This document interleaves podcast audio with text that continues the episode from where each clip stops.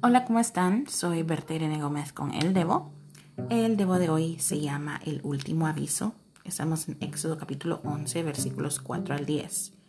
Una vez más, Moisés le dijo al rey que Dios le mandaba decir que cerca de la medianoche, él, es decir, Dios, recorrería todo Egipto y les quitaría la vida a todos los primogénitos de los egipcios, a todos, desde el primogénito del faraón hasta el de la sirvienta, que ni siquiera las primeras crías del ganado egipcio escaparían de la muerte.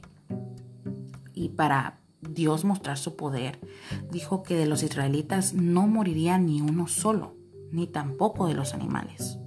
Moisés agregó que mucha gente iría a buscarlo y le rogaría que se fuera y se llevara al pueblo, y que solo entonces se iría. Moisés salió del palacio y lo irónico aquí es que él dijo en el capítulo anterior que el faraón no volvería a verlo después de que lo amenazó de muerte, pero bueno, los planes de Dios son diferentes y él es quien tiene la última palabra, ¿no? Entonces Dios le dijo a Moisés que el faraón no iba a hacer caso, esto en el versículo 9. Y qué triste, ¿no? Y es que muchas vidas se van a perder y de verdad no puedo imaginarme el dolor de perder a un hijo. Y muchos los perderán por la terquedad del faraón. Ahora, ¿por qué Dios permitió esto? Número uno, Dios ya había advertido al faraón muchas veces, es decir, ya habían pasado nueve castigos, nueve plagas, y aún él sigue necio, terco, con el corazón endurecido y sin querer obedecer un mandato directo de Dios. Dios nos habla muchas veces.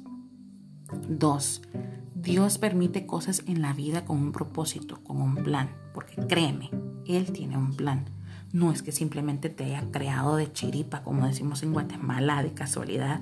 No, fuiste creado con un plan, con un propósito un propósito enorme que sobrepasa nuestro entendimiento, nuestra fe, nuestros planes. Y a veces cuando nos alejamos de dicho propósito, Dios permite situaciones para llevarnos de regreso al camino que nos lleva a cumplir dicho propósito. Ahora, no me malinterpretes, no es que subestime el dolor de la pérdida de una persona. A lo que quiero que llegar, lo que quiero que recuerdes es que nuestra vida es como de esos telares que aunque desde una perspectiva se ve todo feo, deshilachado, al terminar, cuando le das vuelta, solo entonces puedes apreciar la verdadera belleza de lo que se tejió. Y Dios está tejiendo un hermoso futuro para ti. Créelo. Únicamente pon de tu parte. Dios te bendiga y nos vemos a la próxima.